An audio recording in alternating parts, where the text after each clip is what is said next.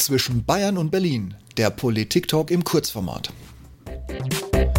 Mit Sven Becker und Steve Schutzbier.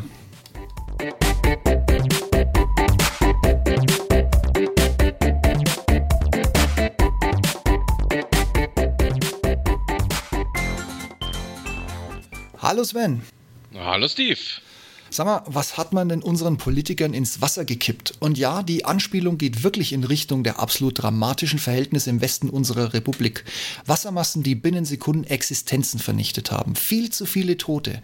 Für eine Republik, die die Digitalisierung vor sich herschiebt und sich mit Neuerungen bei frisch aufgebauten Sirenentürmen selbst in den Himmel lobt. Ein Armin, der im Rücken des Bundespräsidenten zum Alleinunterhalter für die Presse und auch für uns alle wird. Und das obligatorische Nebelkerzengedöns. Wer denn nun versagt hat, Dingswan oder der gute alte DVD. Die Digital-Oma Cell Broadcast, die man nun bis Ende 2022 wiederbeleben bzw. in Deutschland endlich als Nachrichtenzentrale des Papamobils etablieren will. Ich kann es gar nicht fassen. Und gar nicht von der Partie äh, die Grünen, eine Annalena im gelben Plastikregenschutz, ein Habeck, heftig gegen die Fluten kraulen, mit einer bedrohten Fischart zwischen den zusammengebissenen Zähnen, eine mit göttlichem Segen schwebende Göring-Eckert, die Dämme aus dem Boden durch Handbewegung erheben kann. Ach Steve, Mensch, reiß dich zusammen. Das machen die Parteien ja auch. Waffenruhe vereinbaren und das Thema, ja, nicht den Wahlkampf ausschlachten. Sven, ganz ehrlich, die kommt mit Veggie-Pflichttagen in der Kantine und das Volk scheißt dir was.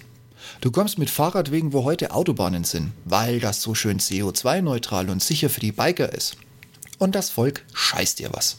Du kommst mit E-Mobilität, während Wind- und Solarkraft in unseren Gegenden kaum reichen, bei normalen Wetterbedingungen eine Klospülung zu versorgen und verschweigst selbstredend als grüne Partei, welche Schäden wir durch Lithiumabbau in Afrika für Jahrzehnte anrichten und welche Berge von gebrauchten Akkus, welche von der Automobilbranche weggeschmissen werden, statt zweitverwendet zu werden, heute schon existieren.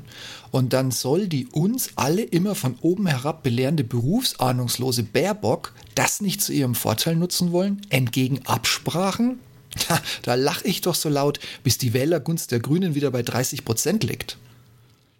Ja, Steve, schon klar, aber du verkennst die Lage. Die Grünen wollen doch ins Kanzleramt und nicht ins Umweltministerium. Sven, ich sag. Oh. Stimmt. Jetzt, genau jetzt, wo du sagst, scheiß auf Umwelt, das Kanzleramt ist ja der grünen heiliger Gral. Mensch, wie konnte ich so ein kleines, aber wesentliches Detail so ignorieren? Ja, Steve, Hauptsache man tut so, als würde man eben schöne neue Politikwelt. Apropos Scheinwelt.